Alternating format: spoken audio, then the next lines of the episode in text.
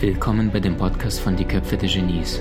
Mein Name ist Maxim Mankewitsch und in diesem Podcast lassen wir die größten Genies aus dem Grabau verstehen und präsentieren dir das spannende Erfolgswissen der Neuzeit.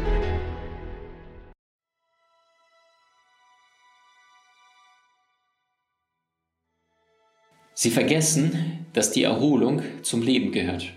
Und die Erholung bedeutet nicht in den Urlaub fliegen, die Erholung bedeutet auch nicht jetzt irgendwie sich körperlich auszupowern oder irgendwie am Strand äh, zu liegen und, und dort irgendwie äh, faul zu lenz, äh, faulenzen, sondern vor allem emotionale, seelische Erholung, dass du immer wieder Abstand von den Dingen, von den Projekten nimmst.